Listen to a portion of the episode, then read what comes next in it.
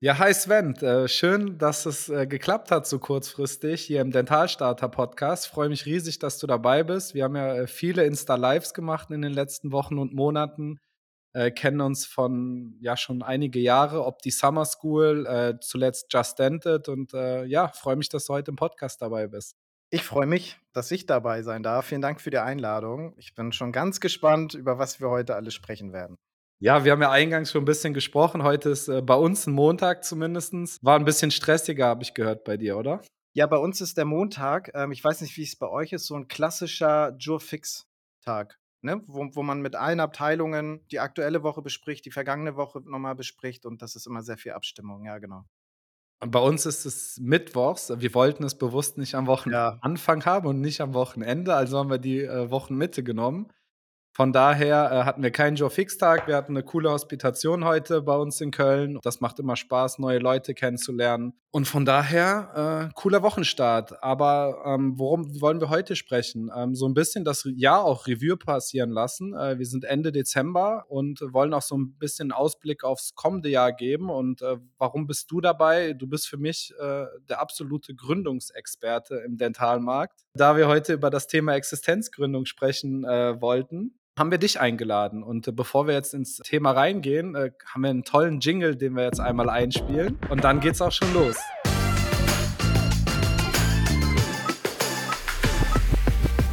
Sven Neumann, Geschäftsführer von der Opti, sitzt hochweit im Norden bei Kabi.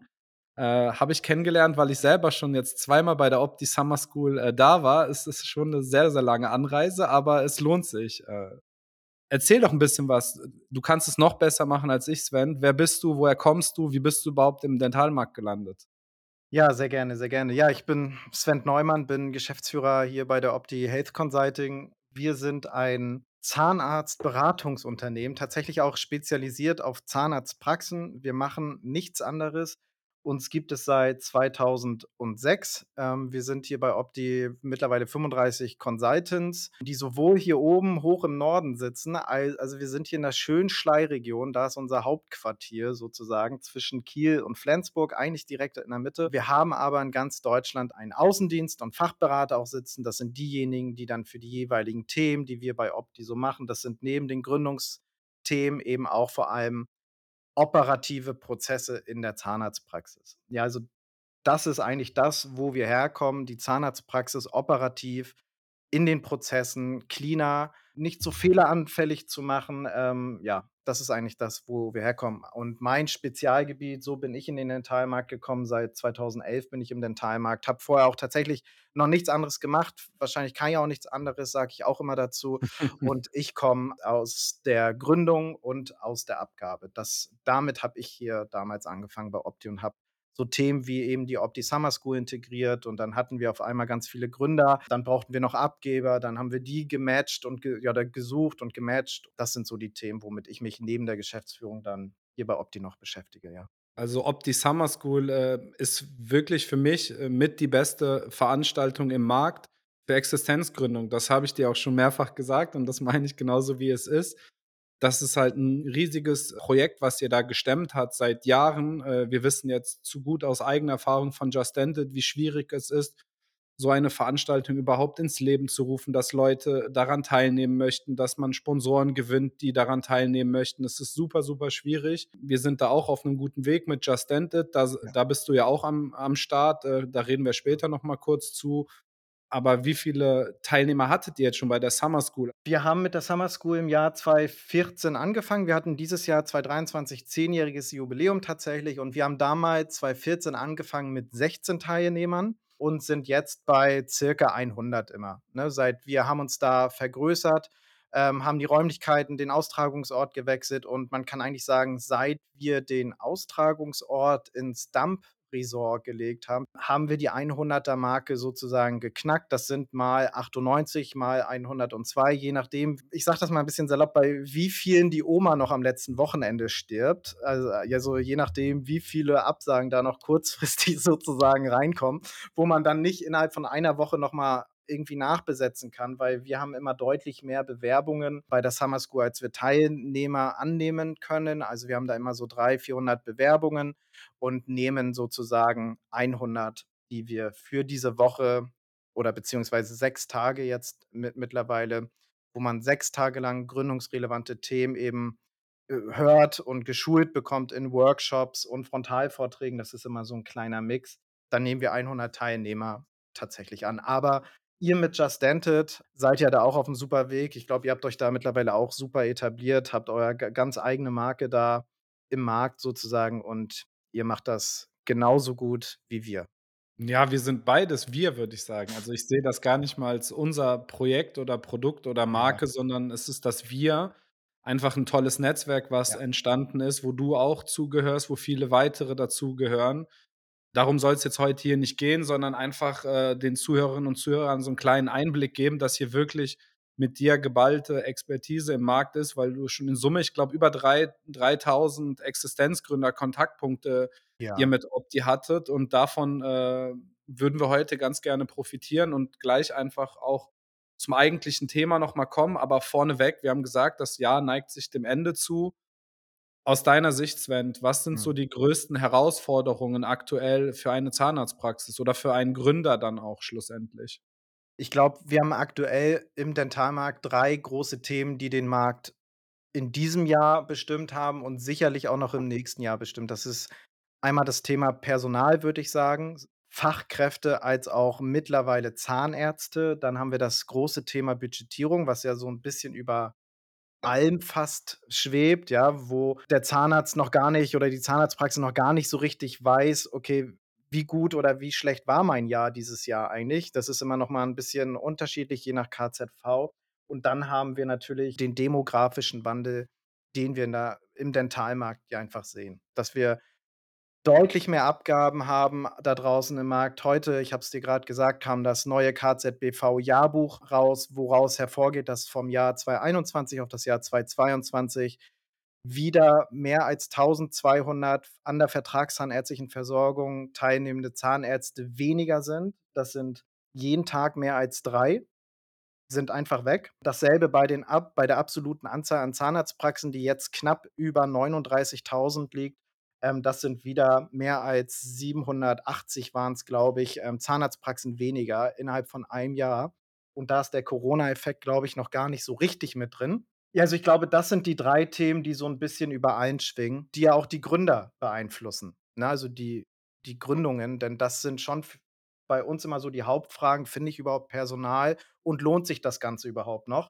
Genau, über solche Fragen wollen wir jetzt ja auch heute im Laufe des Podcasts noch sprechen, weil, wie gesagt, du bist Gründungsexperte. Ihr kriegt häufig viele Fragen gestellt und wir versuchen hier bestmöglich, das halt einfach Antworten darauf, ähm, zu geben.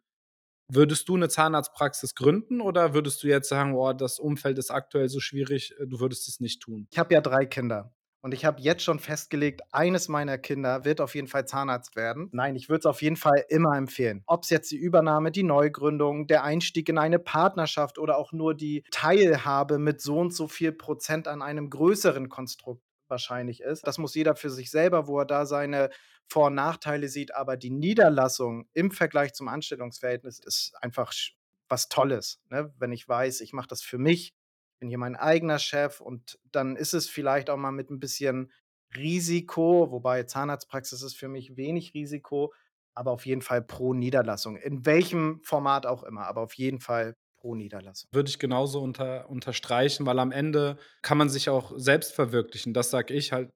Man hat etwas, was man geschaffen hat, was man dann halt auch a an seine Kinder vererben kann, wenn man's denn, äh, möchte, aber wo man halt auch nicht 30, 25, 35 Jahre am Stuhl behandeln muss, sondern irgendwann halt auch sagen kann: „Okay, ich ich nehme mich jetzt 'n Stück weit zurück, weil ich vielleicht Kinder bekommen möchte, weil ich vielleicht reisen möchte.“ Also, man kann ich sage das immer so in meinem BWLer-Dasein, äh, sein Einkommen passivieren. Also, man schafft es ja, dass man halt auch Einkommen generiert mit 'nem tollen Team, äh, an der Seite. Da werden wir bestimmt auch noch mal reden, so. Was sind denn jetzt wo unterscheidet sich denn jetzt die neue Praxis, sage ich mal, von bestehenden Zahnarztpraxen? Du hast grad schon gesagt, ihr macht da auch viel Matching zwischen Übernehmer und Abgeber. Da hast du ja super Einblicke rein. Was sind denn da überhaupt was wünscht sich der der Übernehmer, der zu euch kommt und sagt: „Ich würde gerne Praxis übernehmen“? Und was auf der anderen Seite hat der Abgeber zu bieten und wie kommt es da häufig, äh, zu Problemen vermeintlich auch. Was würdest du jetzt sagen? Du hast schon gesagt, 3 große Herausforderungen fürs die du jetzt aktuell siehst. Spannend finde ich übrigens auch immer und, äh, das auch immer in unseren gemeinsamen Vorträgen. Äh, Sven sagt auch immer, dass er Patienten nicht als Problem sieht, grad auch aufgrund des demografischen Wandels oder an dem Rückgang der Vertragszahnärzte gibt es immer genug Patienten für für die Zukunft. Also, man muss jetzt nicht Sorge haben, dass man keine Patienten findet. Auch nicht, wenn wenn da jetzt schon 'ne hohe Dichte an Vertragszahnärzten da ist et cetera pp, sondern da halt wirklich, äh, an sich und sein Konzept glauben. Aber was sagst du denn, was macht Mut für die kommenden Jahre? Nachdem wir jetzt 3 Herausforderungen gesagt haben, vielleicht mal auch, äh, 3 Mutmacher fürs nächste Jahr. Also, ich glaube, der größte Mutmacher, den man da einfach bringen kann, ist das Zahnarztdasein, dass wir uns da wirklich in einem unelastischen Markt befinden. Also, es meint quasi, dass es die Nachfrage nach Zahnarztdienstleistung, die wird immer da sein. Ja, du hast es grade schon angesprochen, Patienten werden kein Thema sein. Wir werden in den nächsten Jahren in eine Riesenlücke laufen, was die nachgefragten Behandlungsstunden angeht und das Angebot an Behandlungsstunden, ähm, angeht. Ja, das ist ja es stellt sich grade so dar auf dem Markt. Wir haben in Deutschland roundabout drei 73.000 behandelnd tätige Zahnärzte. Aber wenn man sich diese 73.000 die sind in den letzten Jahren im immer gestiegen. Wenn man sich aber die angebotenen Behandlungsstunden dagegen legt, wird man feststellen, die gehen sogar leicht runter mittlerweile. Warum? Weil wir natürlich 'ne Feminisierung im Markt haben, dadurch weniger Angebot an Zahnarztstunden, an Behandlungsstunden. So klafft dieses Data. Wir haben immer mehr Patienten, ja, aber weniger Angebot an Zahnarztstunden. Und das wird uns in die Lage bringen, dass wir mittelfristig eben nicht mehr kurzfristig Termine vergeben können, sondern dass da 4, 6 Wochen und nicht nur in der Prophylaxe, sondern auch in der Regelversorgung, dass das die Normalität sein wird, was es ja teilweise schon ist. Ja, aber ich meine das jetzt wirklich mal im Durchschnitt, egal ob's in Brandenburg auf'm Land ist oder bei euch in Köln direkt City. Weiß gar nicht, ob man da immer Mut machen muss, weil letztendlich ist das etwas, was aus einem selber herauswachsen muss, dieses Thema: „Ich möchte selbstständig sein. Ich möchte das für mich selber machen. Ich möchte mich selbst verwirklichen.“ Da bin ich eher immer so 'n bisschen zurückhaltender, auch auf den Vorträgen, auf den Gründerveranstaltungen sagt: „Hey, das muss einfach aus euch her herauskommen.“ Ich kann euch sagen, die Zahlen sagen ganz klar, wir haben 'ne niedrige Insolvenzquote. Wir haben die Patienten, die werden da sein. Das wird eher so sein, dass ihr euch vor Patienten nicht retten werden könnt. Und der Rest, das ist Business letztendlich, ja? Das ist Unternehmersein. Die Zahnarztpraxen werden in Zukunft größer werden. Und ich meine nicht mal größer räumlich oder wie auch immer. Ich meine größer in dem Punkt, dass in der Zahnarztpraxis in Zukunft mehr Köpfe rumlaufen werden, ja, auch in der normalen Durchschnittspraxis, weil auch im Bereich Fachkräfte, da wird es zu Stundenreduzierung kommen. Ja, also, um eine Vollzeitstelle 40 Stunden sozusagen auszufüllen, werde ich in Zukunft 2, 3 Köpfe da rumlaufen haben, was heute vielleicht noch a 1,2 Köpfe oder 1,3 Köpfe sind, wird in Zukunft 2 Köpfe, 2,5 Köpfe sein. Also, die Praxis wird immer größer werden, was für uns heißt, dass wir mehr Unternehmer sein müssen. Das muss einem, glaube ich, klar sein. Aber ansonsten ist, glaube ich, das der größte Mutmacher. Unelastischer Markt und geringes Risiko. Ich glaube, das reicht fast schon. Man muss diesen Drive in sich haben und spüren und Lust haben, was Eigenes zu kreieren. Und dann wächst man da rein. Also, das ist grad auch die Zuhörerinnen und Zuhörer sind ja jetzt in der Regel Zahnärzte, Zahnärztinnen, die halt Zahnmedizin studiert haben. Die haben kein BWL studiert wie wir beide, die jetzt sehr affin sind mit dem Bereich Unternehmertum. Das sind halt Dinge, die muss man dann auf der Zeitachse lernen. Da muss man reinwachsen. Man muss sich viel austauschen, netzwerken. Deshalb finde ich ungemein wichtig, so Veranstaltungen, wie ihr sie oder wie wir sie gemeinsam machen mit der Opti Summer School, mit Just Dented, wo man halt auch einfach in diesen Bereich reinkommt. Unternehmertum, Personal, Personalentwicklung. Wie macht man das überhaupt? Das finde ich 'n ganz wichtigen und spannenden Punkt, weil die Kolleginnen und Kollegen von damals, die hatten das Problem einfach nicht. Die hatten auch keine angestellten Zahnärzte. Das war die typische One-Man-Show. Ein Behandler, im Durchschnitt, äh, 3,4 Behandlungsstühle, zeigt auch das KZBV-Jahrbuch. Mhm. Braucht es nicht viele ZFAs und wenn dir 'ne Nase nicht gepasst hat, dann hast du sie halt zwangsläufig ausgetauscht, so. So jetzt, um das auch mal einfach salopp zu sagen. Und ich glaube, heute ist es viel, viel wichtiger, genau in diesem Bereich viel mehr zu investieren, weil Personal ist das A und O. Also, wenn wenn man jetzt uns fragt bei Lieblingszahnarzt hier euer Erfolgskonzept, nettes Wartezimmer, tolle Behandlungseinheiten, modern, äh, das ist vielleicht der der Erfolg, sagen wir immer: „Ne, das ist alles eins zu eins austauschbar.“ Wenn du an der Rezeption den, äh, Empfangsdrachen hast, äh, dann kann das Warteschimmer äh, Wartezimmer noch so schön sein. Du verlierst einfach und deshalb ist es ungemein wichtig, extrem viel ins Personal zu investieren und damit meine ich nicht nur Geld, Mhm. äh, sondern vor allen Dingen halt auch Zeit und Muße. Du musst als Chef musst du die Muße haben, auch mal sich dir hinzusetzen und zuzuhören. Was ist dem Mitarbeiter wichtig? Wo kann ich ihn unterstützen? Das ist immer dieses klassische Beispiel. Ich hatte da ich weiß gar nicht, wer es erzählt hat, 'n Che 'n Chef oder 'ne Chefin, die halt für die Mitarbeiter, ja, Louis Vuitton Handtaschen geschenkt hat oder Portemonnaie, ich weiß gar nicht mehr, was es war. Und die die haben sich nicht richtig darüber gefreut und der hat sich total darüber echauffiert, wie es denn sein könnte. Er hat jetzt so viel Geld ausgegeben, wie man so undankbar sein kann. Aber er hat einfach gar nicht gemerkt in dem Moment, dass das vielleicht gar nicht das ist, was Ne. der Mitarbeiter grade brauchte, sondern vielleicht 'ne a 'ne andere Art der Wertschätzung, äh, gebraucht hätte so. Und das muss man sich halt immer vergegenwärtigen. 1. One size fits all, nein. Und 2. Zeit ist halt auch echt 'n echt 'n Thema. Abs absolut. Und ich glaube also, du hast es ja grad schon gesagt, das Monetäre, also das Gehalt muss auch stimmen. Ich glaube, dagegen kann sich mittlerweile keiner mehr so richtig wehren. Das wird automatisch stimmen, weil wir weniger, ähm, Fachkräfte im Markt haben werden, sondern es sind genau diese kleinen Dinge, ob's jetzt 'ne Louis Vuitton Tasche sein muss, weiß ich jetzt auch nicht, aber, ähm, das sind genau diese Benefits. Ich meine, ihr macht es ja auch, ne? Ähm, ähm, ich weiß nicht, jetzt die Klassiker mal, betriebliche Krankenversicherung, Alt Altersversorgung, äh, Jobrat und was es da alles gibt. Nur ich glaube, dass man damit eben auch keinen Preis mehr gewinnen wird, weil das machen mittlerweile auch alle und der Obstkorb, den kann man auch nicht mehr hören, sondern es ist einfach, dass man diesen Team Spirit hinkriegen muss. Und ich kann sagen, je größer 'ne Firma wird oder 'ne Zahnarztpraxis, desto schwieriger wird es werden, ja? Also, ähm, das merkt ihr bei Team Lieblingszahnarzt ja auch. Je größer ihr werdet, desto schwieriger wird das ja auch für den Inhaber sozusagen, weil er eben nicht mehr mit jedem spricht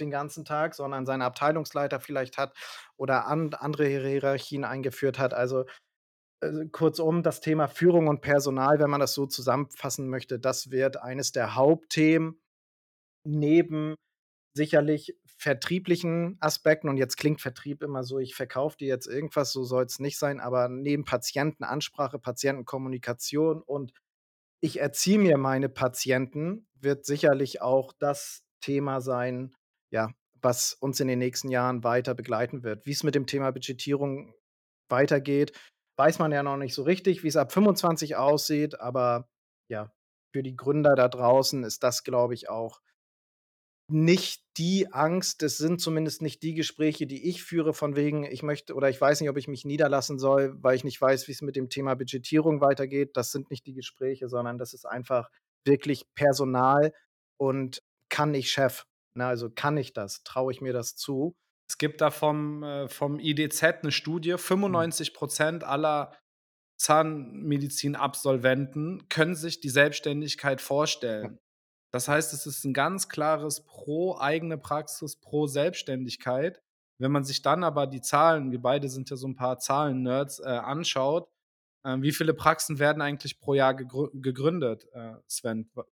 Also, man kann sagen, das sind roundabout 1.000 bis 1.300. Auch da liefert das KZBV-Jahrbuch in der aktuellen Ausgabe ganz aktuellen Zahlen. Wir haben sozusagen, wenn man mal die Bruttozugänge und die Bruttoabgänge nebeneinander legt, dann haben wir da wieder rund, ja, 1.200 Gründungen sozusagen oder an der vertragszahnärztlichen Versorgung teilnehmende Zahnärzte, die fehlen, ne? Es sind so und so viele rausgegangen, so und so viele sind reingekommen und das Delta davon ist sozusagen 1.200. Und wenn man jetzt sich die Examenszahlen angucken, wenn ich mich nicht ganz irre, die liegen immer knapp um die 2.000, oder? Genau. Also, da erkennt man ja auch schon das, was du grad 'n bisschen auch erläutert hast, Thema Work-Life-Balance. Viele gehen auch erst mal, äh, in die Anstellung, bevor sie dann äh, irgendwann mal vielleicht ihre eigene Praxis äh, gründen oder erstmal das Thema Familie auf die Agenda nehmen. Gerade wenn man sich jetzt auch den Anteil an, an Frauen anschaut, das hast du ja auch schon gesagt, der ist immens, der wächst immer weiter. Und von daher finde ich es halt auch ungemein wichtig, einfach durch Veranstaltungsformate oder so Podcasts wie, wie jetzt dafür zu sensibilisieren, dass es kein Entweder-Oder sein muss. Also das höre ich halt auch äh, häufig. Hm, ich, ich will Familie, deshalb scheidet die Selbstständigkeit aus oder vielleicht mal zu einem späteren Zeitpunkt. Auch da ist es halt wichtig, sich zu informieren und zu überlegen, wie, wie kann das denn Hand in Hand gehen. Also wir zum Beispiel äh, hatte ich gerade noch heute in der Hospitation ähm, die Zahnärztin, die wünscht sich total einen angestellten Kollegen oder eine Kollegin, weil sie sagt, ich will einfach Austausch auch auf Augenhöhe haben. Ich will mal über 'n Rö mit jemandem drüber gucken. Ich will vielleicht, wenn die Leitung beim zweiten Mal immer noch nicht perfekt liegt, einen Kollegen kurz dazu holen, der es vielleicht mit einem anderen handwerklichen Geschick hinbekommt. So gerade diese Themen, wo sie dann gesagt hat: „Ja, das kann ich mir nicht leisten.“ Und und ich dann ein bisschen da reingekrätscht bin und gesagt habe: „Hey, wieso? Lass uns das doch mal runterbrechen auf Zahlen. Wie welches Gehalt, noch eine zusätzliche ZFA, wie viel Honorar muss er oder sie dann machen?“ Und auf einmal hat es so Klick gemacht: „Ah ja, stimmt. Das ist ja gar nicht so so viel, wie man denkt.“ Das war halt dann auch ein Gedankenanstoß für sie, mit dem sie jetzt gerade nach Hause gefahren ist. Und auch das ist dieses Thema Work-Life-Balance. Da muss man ja auch immer generell bei diesen Modellen muss man ja auch immer für sich selber erst mal herausfinden: „Okay, was reicht mir denn?“ Ja, so das Modell, was du grade gesagt hast, ne, also, dass sich 'n angestellter Zahnarzt nicht trägt. Ja, so das stelle ich in den ersten 6 bis 9 Monaten fest, wo in den meisten Fällen noch 'ne Probezeit da ist. Und wenn dem wirklich so ist, weil man vielleicht auch selber schon als Inhaber 'n bisschen in Vorleistung gegangen ist, was Gehalt angeht oder irgendwie so, dann stelle ich das in den ersten 6 bis 9 Monaten fest und dann trennt man sich halt. Ja, das ist dann eben so. Ähm, das ist, glaube ich, auch gar nicht verwerflich, aber ein angestellter Zahnarzt, der wird sich immer tragen, ja? Und wenn nicht, dann muss man's eben beenden. Und seine Gehaltsstruktur strukturiert man so, dass es sich für beide auch lohnt, so sozusagen, ne? Also, so muss es ja letztendlich aufgebaut sein und so ist es 'n Win-Win. Und das sind genau die Themen, die wir eben auch sehen, ja, auch bei den Einzelpraxen, dass eben nicht mehr alleine gegründet wird. Also, es wird alleine gegründet, aber es wird eben direkt 'n angestellter Zahnarzt mit reingenommen. Und es heißt ja auch nicht, dass man 50, 60, 70 Stunden schrubbt, was einem die alten Zahnärzte in Anführungszeichen ja erzählen, von wegen, ne: „Wir mussten früher 70, 80 Stunden stand ich in der Praxis.“ So ist es ja heute nicht mehr. Und dann muss man ja für sich selber auch diese Gespräche führt man ja in den ersten ja, in den ersten Coaching-Terminen mit den Gründern. Was heißt denn für dich überhaupt Erfolg? Ne, ist das 300.000 Überschuss? Ist das 500? Ist das achttau hun 100.000 Überschuss? Womit was heißt denn für dich Erfolg? Ist Erfolg, wenn du gut leben kannst, wenn du deine dein Unternehmen hast, gut leben kannst gute Work-Life-Balance, so dass es für dich passt und dann aber eben mit 150 nach Steu oder vor Steuer nach Hause. Das muss ja auch erst mal jeder für sich selber sozusagen rausfinden, ja? Und von daher bin ich da ja, also, man kann das immer schwer miteinander vergleichen, die einzelnen Gründungen, die einzelnen Gründerstorys, weil jeder hat ganz unterschiedliche Ziele, ganz einfach, glaube ich. Aber das ist ja das Stichwort. Ähm, da werden wir auch äh, zum Jahresstart wird, äh, Paul dann noch mal 'ne Folge aufnehmen. Mhm. Ziele, wo wo will ich überhaupt hin? Also, was ist meine Fünfjahresvision, so nennen wir es immer. Mhm. Wenn ich's mir das habe ich auch heute bei der Hospitation mit der Zahnärztin besprochen. Nimm dir 'n weißes Blatt Papier und schreib dir einfach auf: Wo willst du in 5 Jahren leben und arbeiten? Wie soll deine Praxis gestaltet sein? Wie viele angestellte Zahnärzte? Wie viele möchtest du selber behandeln? Was soll deine Prophylaxequote sein? Wo wofür soll deine Zahnmedizin stehen? So, und das muss man halt einfach erst mal runterdefinieren und dann hat man etwas, worauf man, äh, hinarbeiten kann. Und dazu würden wir dann jetzt zum Jahresstart auch noch mal 'ne Folge aufnehmen Mhm. und nicht zu sehr jetzt hier ins Detail gehen. Wir hatten ja jetzt grad schon gesagt, äh, Zahnmedizin wird immer femininer, wie viele Mhm. Praxen gegründet werden, so zwischen 1.000 und 1.300. Was ist 'n so der Anteil an Neugründungen und Übern Übernahmen? Ja. Da schwanken ja die Statistiken tatsächlich. Ähm, die Apo-Bank, um da mal 'ne Analyse zu nennen, die bringen da, finde ich, immer ganz gute Gründeranalysen raus. Ja, da war's so roundabout irgendwas zwischen 6 bis 10 %. Das schwankt wirklich. Ich glaube, in diesem Jahr jetzt kam die neueste Gründeranalyse kam jetzt vor 'n paar Tagen. Ich glaube, da war man dann wieder bei 10 %, glaube ich, oder 'n bisschen drunter. Das sagt zumindest die Statistik. Wir bei Opti sehen da 'n ganz anderes Verhältnis und ich spreche auch viel mit großen Depots, die das komischerweise bestätigen. Also wir bei Opti haben wirklich von 10 Gründungen sind mittlerweile 6, 7 Neugründungen dabei. Ja, das mag sein, dass diese Vorhaben dann 'n bisschen größer auch sind, dass man sich deswegen Berater mit reinnimmt, ähm, um um dann noch mal 'ne Meinung zu kriegen, aber, ähm, die Depots bestätigen mir eigentlich dasselbe, was sich aber tatsächlich irgendwie noch nicht so richtig in den Statistiken wiederfindet. Deswegen wäre ich da 'n bisschen vorsichtig. Das, was ich sagen kann, ist, dass das Thema Neugründung und ich sage es immer auf meinen Abgeber-Webinaren, dass das Thema Neugründung noch mal 'ne ganz neue Bedrohung neben „Ich finde keinen für meine Praxis“ ist für den Abgeber. Da kannst du ja 'n bisschen was zu erzählen, weil zu euch kommen die Gründer ja auch, nachdem sie sich vielleicht schon 2, 3 Praxen irgendwo angeschaut haben. Ähm, vielleicht war für die erst das Thema Übernahme interessant und dann sehen sie: „Oh Gott, oh Gott, so möchte ich das doch nicht.“ Aber Neugründung nimmt auf jeden Fall zu. Ich glaube, das ist auch ganz legitim, mit 'ner Übernahme anzufangen, also zumindestens danach zu schauen. Also, ich kenne viele, die das so gemacht haben. Bestes Beispiel ist Christine hier Mhm. aus Köln. Die hat sich auch echt viele Praxen angeschaut und ich würde fast behaupten, vor 8 Jahren, äh, wo sie sich umgeschaut hat, war's noch einfacher, 'ne gute Übernahmepraxis zu finden als heute. Jetzt grad, wenn auch wo die Investoren im Markt sind, die halt gut laufende Praxen übernehmen, war's, glaube ich, damals noch 'n Stück weit einfacher. Aber auch da ist mein ganz, ganz wirklich eindringlicher und klarer Appell: Trefft eine aktive Entscheidung und keine passive. Und nur weil euch irgendjemand 'ne Praxis zur Übernahme vorschlägt und sagt: „Hier, fang doch damit mal an und baue es dann weiter auf“, das finde ich halt wirklich keinen guten Ratgeber. Ich finde, so 'ne Selbstständigkeit ist 'ne Lebensentscheidung. Die trifft man im besten Fall nur einmal und auch so, wie man im besten auch vorstellt. Also, ich lerne unglaublich viele angestellte Zahnärzte logischerweise kennen in meiner, äh, Rolle als Geschäftsführer bei Team Lieblingszahnarzt.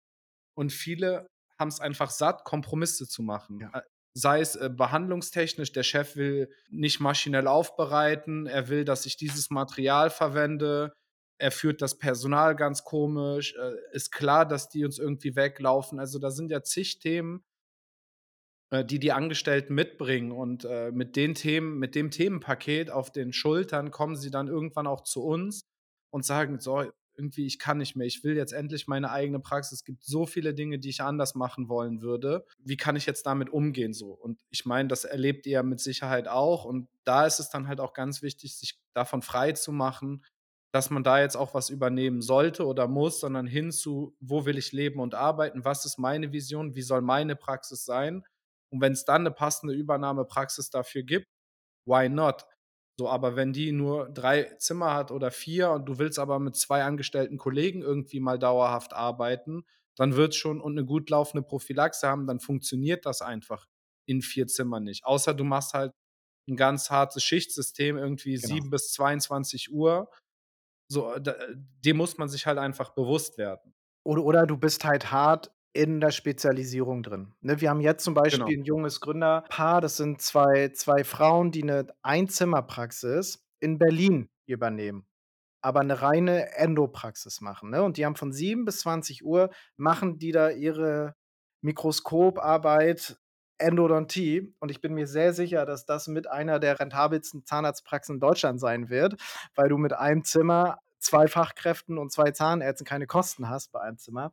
Ne, also sehe ich ganz genauso. Ich habe mir grad die Zahlen noch mal rausgesucht, damit wir da keine falschen Zahlen nennen. Also, im Jahr 2022 hatten wir laut Apobank neueste Apobank-Analyse 6 % Neugründung, 10 % waren's im Vorjahr und Übernahmen Einzelpraxis hatten wir 62 % im Jahr 22 und 61 % im Jahr 21. Ne, also, das zeigt, irgendwie geht das ist das 'n bisschen variabel ja, so 'n bisschen volatil. Ich kann es nicht bestätigen. Die Depots, mit denen ich spreche, ähm, bestätigen mir das so auch nicht, aber wenn das sind zumindest die Zahlen und ich sehe es ganz genau wie du. ähm, dass da oftmals gesagt wird dieses Argument kommt ja immer mehr von wegen: „Fang doch erst mal an.“ Ich wäre da auch nicht so, aber weil ich auch als Typ auch nicht so bin, weil ich würde mir immer sagen, wenn ich was anfange, dann fange ich so an, dass ich da eben gerne hingehe. Ich investiere sehr, sehr viel Geld, da muss für mich alles stimmen und da habe ich einfach keine Lust, ähm, jedes Mal reinzugehen und zu sagen: „Okay, hättest du nicht mal dies und das gemacht oder die Option, wäre das nicht vielleicht besser?“ Ich persönlich würde immer sagen, beim Gründungsvorhaben, wo du wirklich in 'ner Neugründung 7, 8, 900.000 € investierst durchschnittlich, ja, das mache ich ohne Kompromisse und auch bei der Übernahme natürlich nicht. Da muss das schon passen, weil die Übernahmepreise steigen auch aktuell, ne? Und da muss passen und das Thema, was wir da drüben draußen ja haben, ist da genau das, was du sagtest, ist eigentlich zusammenfassend unter dem Thema Alterspraxis. Du hast 2, äh, wichtige Sachen gesagt. Ähm, du als Berater am Ende weder du noch ich sollten dazu irgendetwas Genau. sagen, weil es am Ende um den Gründer geht. Und das sage ich halt auch immer allen, die mit mir zusammenarbeiten wollen oder mit mir reden. Am Ende geht's nicht um mich. Am Ende geht's nicht darum, was wir mit Lieblingszahnarzt machen oder was wir nicht machen. Am Ende geht's darum, was du möchtest. Noch mal Fünfjahresvision, was Ja. ist dein weißes Blatt Papier? Wie willst du das mit Leben füllen? Und dann kannst du das gerne neben unser Konzept legen und wir gucken, inwieweit das übereinander passt. Oder du legst es neben die Übernahmepraxis, die dir vom Depot angeboten wurde oder von wem auch immer. Und da guckst du halt einfach, wo ist das höchste, äh, Matching? Und, äh, da kann man sicherlich auch 95, 98, 99, 100 % Matching er erzielen, weil am Ende ist es dann die Neugründung, äh, wo du deine Träume, ähm, realisieren kannst. Und du hast es grad auch noch mal gesagt, durchschnittliche Kosten. Die sind auch du hast die Zahlen ja, äh, da offen, gar nicht so unterschiedlich, wie wie man das häufig im Markt hört aus meiner Sicht, äh, was jetzt die durchschnittliche Neugründung kostet und die durchschnittliche Übernahmepraxis. Hast du da grad auch mal die aktuellen Zahlen? Ich habe es zufällig offen. Ne, also wir sind bei der Neugründung laut A APOBank An Analyse, ähm, bei 750.000 im Schnitt. Das würde ich auch tatsächlich so bestätigen, auch bei den Finanz und Businessplänen, die wir hier so schreiben. Und in der Übernahme sind wir bei 450.000. Da ist es aber so, wenn man sich diese 450.000 mal auf den Zeitstrahl legt, ja, das Thema Kaufpreis ist ein Thema und dann wird da immer noch der Posten Investition, ja, so nachträgliche Investition in Gebäude, Ausstattung, worein auch immer. Und das steigt wirklich, ähm, ja, rapide an. Und das ist sicherlich auch das ist immer 'n bisschen schwer, weil diese Analysen beziehen sich immer auf Gesamtdeutschland. Ja, ich bin mir sehr sicher, wenn wir da mal 'n bisschen tiefer reingehen könnten, das ist hier leider nicht so richtig ausgewiesen, indem man's nach Regionen macht. Also, wie hoch ist die neu wie teuer ist die Neugründung und die Übernahme im Süden oder Südwesten oder Westen?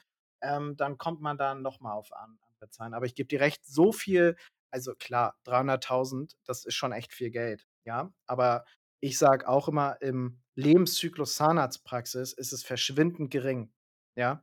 Ähm, grade wenn man ja, so das ist schon der Mietvertrag, den man einmal so einfach gegenzeichnet. Ähm, da macht man sich auch oft keine Gedanken drüber, dass ich ja eigentlich grade 'n 15 Jahres-Mietvertrag mit so und so viel 1.000 € je Monat was das eigentlich heißt, ne? Und bei 300.000 € wird dann gesagt: „Puh, das ist aber viel Geld.“ Und, ähm, ja klar, in den letzten Jahren, ähm, oder in den letzten beiden Jahren sind die Zinsen waren ja auch immer 'n Thema, ne? Weswegen gesagt wurde: „Puh, die Zinsen irgendwie 4 %, 4,2 %. Lohnt sich das überhaupt noch?“ Ja? Und früher hat man Häuser ja, also meine Eltern haben ihr Haus zu 8, 9 % finanziert und das läuft ja grade ins Mitte. Jetzt grade gehen die Zinsen wieder runter. Das heißt, Hm. wieder 'n bisschen Entwarnung da draußen, die Inflation geht zurück. 2 Punkte, die mir dazu einfallen. Erst mal, die diese Kosten sind halt für mich immer, hm, stichtagsbezogen. Also, ganz häufig höre ich: „Ja, ich fange erst mal an, ich Ja. erneuere dann in dem einen Zimmer den Stuhl und ich hole mir 'n DVT und das andere mache ich dann peu à peu.“ Und diese Studien, äh, der APOBank, die gucken sich halt an am Tag der Übernahme, was wurde dafür gezahlt.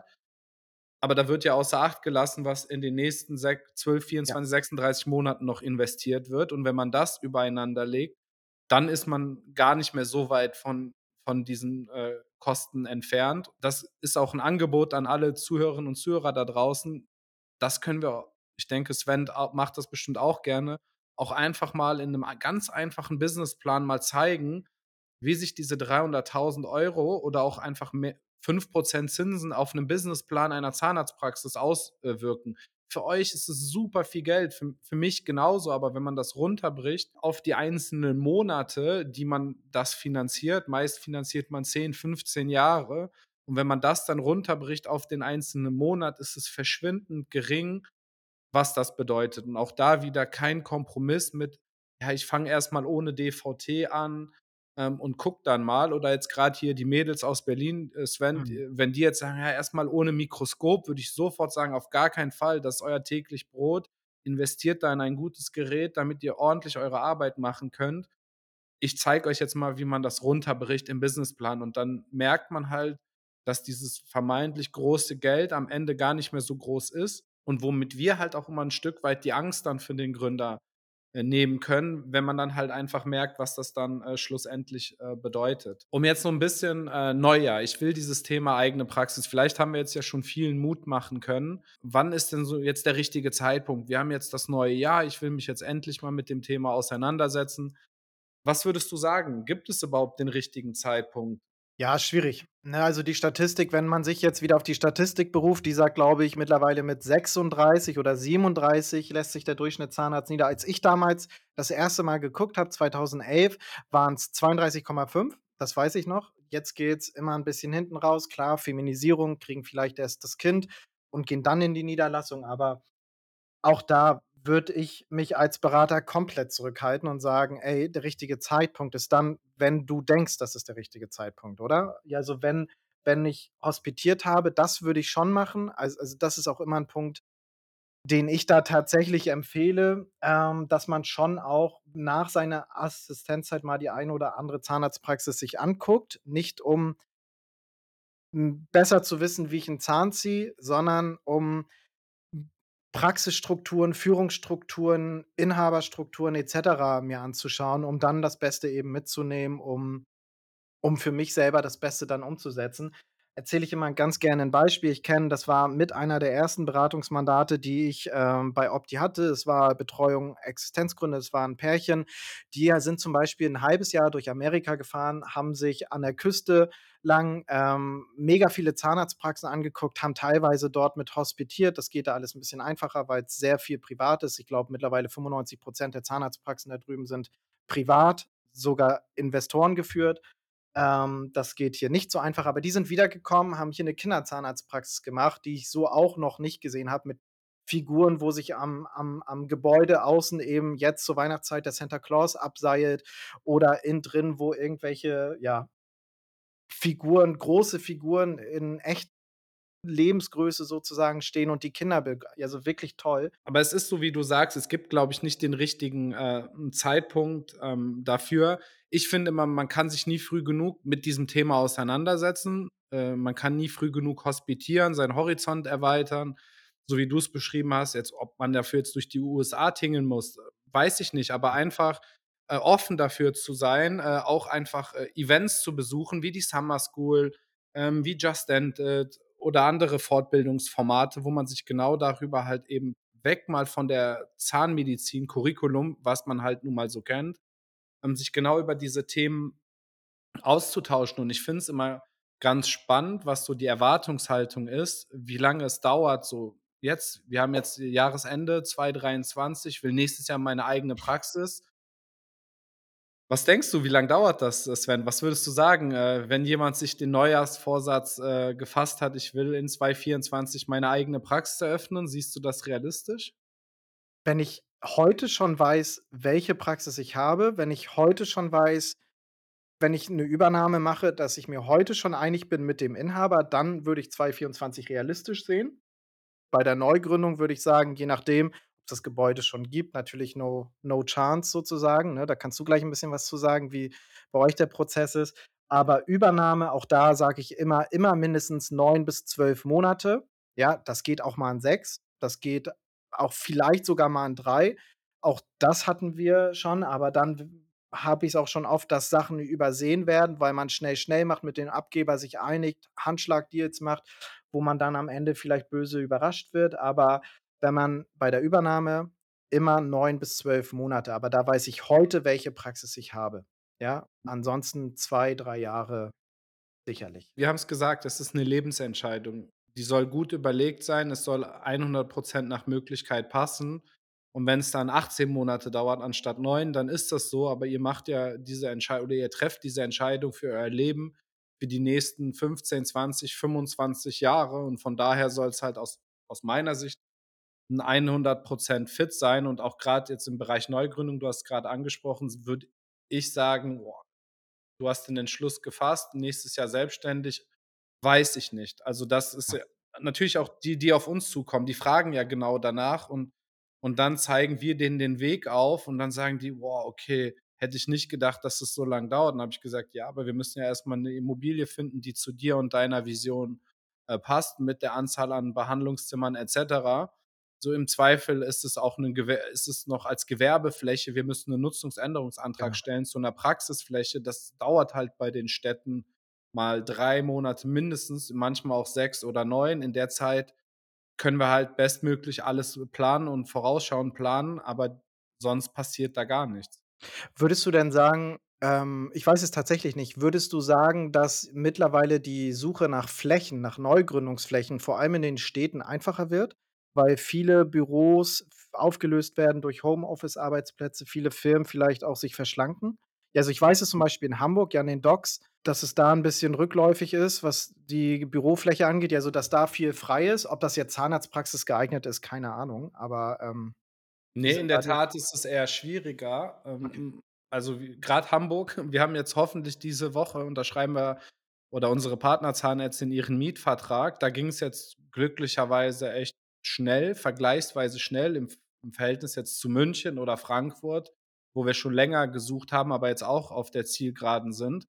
Ähm, das, was du ansprichst, Sven, die verkleinern sich eher, also, Mhm. aufgrund Homeoffice. Die hatten vorher irgendwie 4, 6, 8.000 Quadratmeter und merken jetzt: „Ich brauche irgendwie nur noch, äh, die 1/3 dieser Fläche.“ Und das ist dann auch genau der Bereich, in dem wir grade, ähm, suchen und das verkompliziert die Situation an der Stelle. Und von daher ist es nicht ganz so einfach geworden, weil es ist halt auch schwierig da ist halt auch 'n wi wichtiger Punkt, ähm, dass ihr euch da draußen Beraterinnen und Berater sucht, äh, ob's jetzt Sven ist, ob's 'n Depot ist, 'n Architekt, die euch genau bei dieser Suche begleiten, weil es sind schon 'n paar Herausforderungen, die man einfach berücksichtigen muss. Wie muss diese Immobilie grundsätzlich aufgebaut sein? Äh, kann man die Leitungen verlegen? Was ist mit Statik? Dann geht's halt auch tiefergehend so Mietvertrag, Steuern, wie macht man das? Ähm, was ist mit den Ausbaukosten? Die sind ja jetzt auch grade in den Ja. letzten Jahren gestiegen, jetzt grad auch ähnlich zu den Zinsen wieder rückläufig.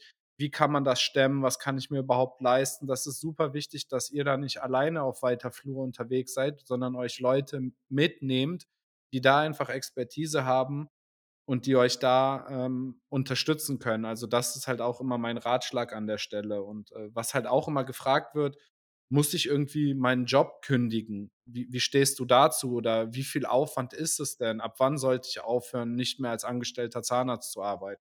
Boah, das ist wirk ja, bekommen wir auch sehr oft diese Frage und, ähm, ich glau ja, also, ich kenne jedes Szenario. Ich kenne die Leute, die, ähm, wirklich bis zum Tag vor Übernahme in der alten Praxis gearbeitet haben und am neuen Tag dann sozusagen bei sich in der Praxis stehen, ja? Ich kenne die Leute, die die sagen: „Okay, ich höre 1 Monat, 2 Monate, 3 Monate vorher auf, um mich wirklich voll auf das Projekt zu konzentrieren.“ Weiß ich nicht, ob das so Not tut. Da muss man sicherlich auch gucken, inwieweit man sich das finanziell, ähm, irgendwo leisten kann. Ich kenne die Leute, die irgendwie sagen: „Ich gehe 6, 9 Monate vorher aus'm Job, weil ich noch mal 3, 4 Monate Work and Travel irgendwo machen möchte.“ Und, ähm, die Berater zu Hause machen alles so weit fertig und dann komme ich die letzten 3 Monate zurück und kümmere mich um den Rest. Also, ich kenne da wirklich jedes Szenario. Da würde ich jetzt auch wirklich das muss auch da es muss wieder zu einem selber passen, oder? Ja, also, da würde ich jetzt nichts pauschal sagen: „Macht es so und so.“ Es muss zu euch selber passen. Es kommt sicherlich auch 'n bisschen auf die Größe des Projektes an, ja? Ähm, es kommt darauf an, was du grade sagtest, Jan, wie wie wie viel mache ich selber oder habe ich jemanden an meiner Hand, dem ich Sachen anvertraue, der mich dabei unterstützt, in welcher Form auch immer. Da gibt's ja die sozusagen, die sich um alles kümmern, die Berater. Dann gibt es so Berater, die machen so Coaching und halten sich eher im Hintergrund und das gibt ja so ich glaube, das ist für jeden unterschiedlich. Am Ende muss es Ja. zu auch da zu einem selber passen. Exakt.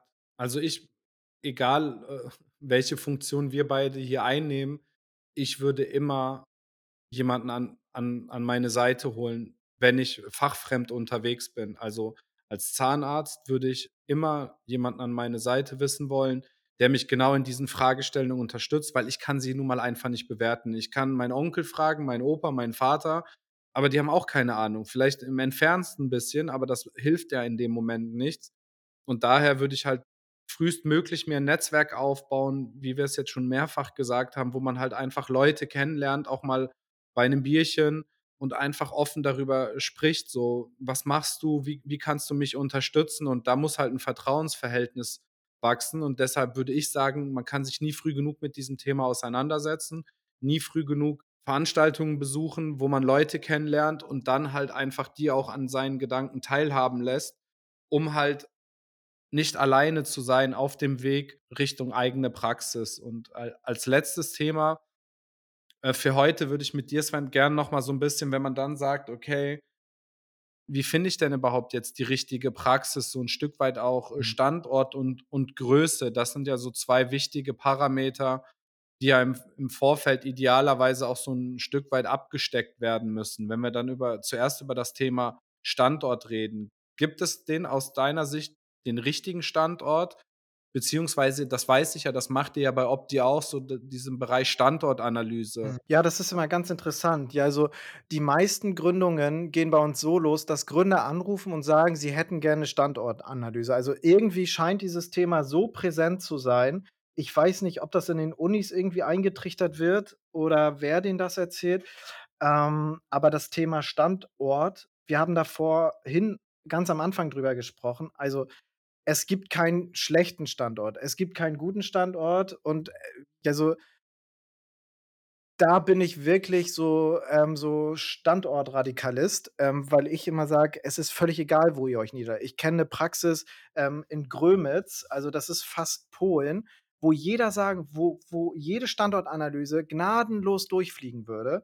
Und das ist die erfolgreichste Zahnarztpraxis, die wir hier äh, ja so bei Opti fast haben, weil die einfach top geführt ist. Klar, die macht nicht zu 90 % Pri äh, Pri Privatpatienten behandelt die, aber auch in Grömitz haben haben die Leute 'ne Zahnzusatzversicherung, wo sie Zuzahlungsleistungen in Anspruch nehmen. Und so ist es in ganz Deutschland. Also, Thema Standort, das ist wirklich: Wo möchtest du leben?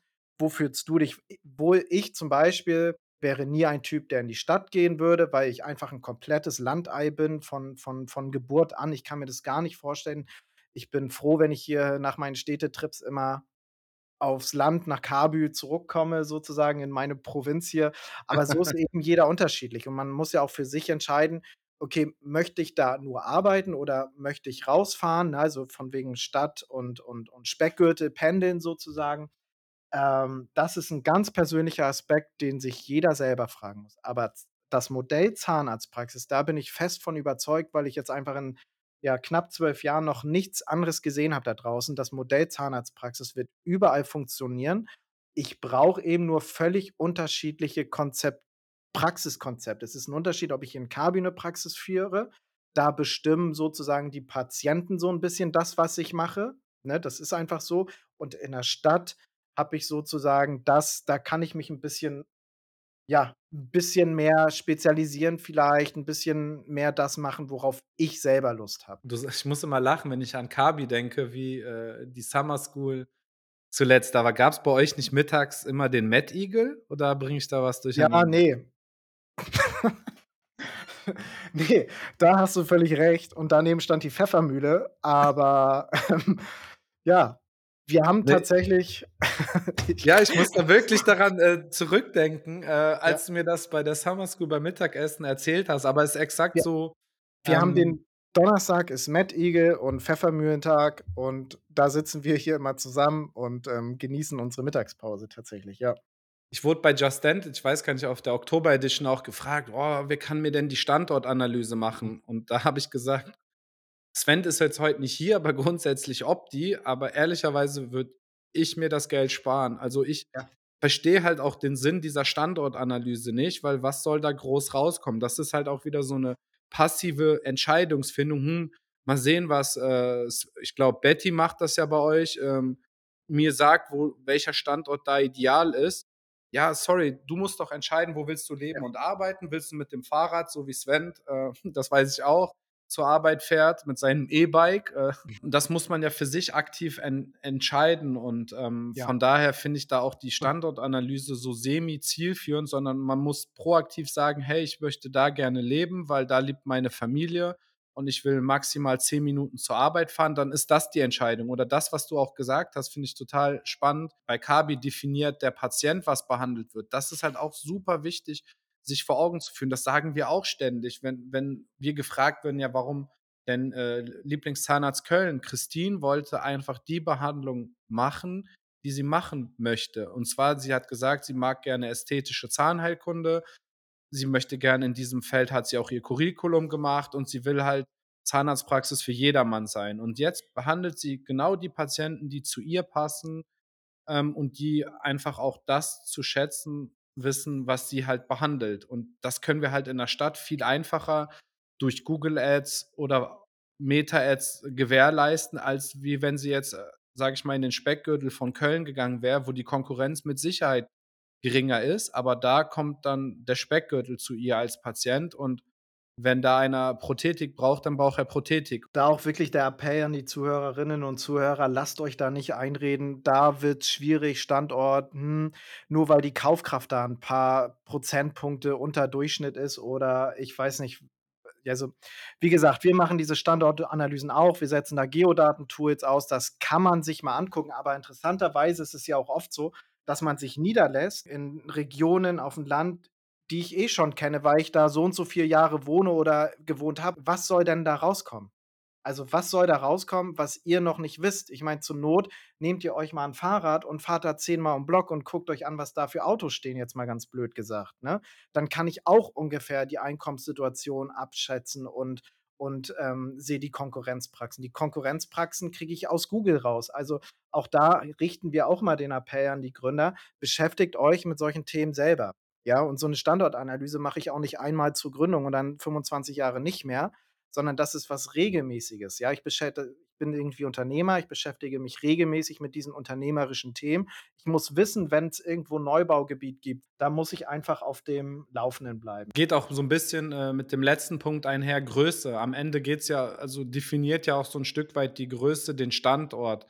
Also, auch grad, wenn wenn ich sage, hm, ich will mit, äh, 2 Kolleginnen oder Kollegen zusammenarbeiten, ich will 'ne gut laufende Prophylaxe haben, ich plane auch 'n Eigenlabor, perspektivisch wieder Stichwort hier weißes Blatt Papier: „Wie wollt ihr eure Praxis gestalten?“ So, dann hat man erst mal 'ne Definition auf diesem weißen Blatt Papier und kann sich dann überlegen: „Okay, wie groß müsste denn jetzt die Praxis sein?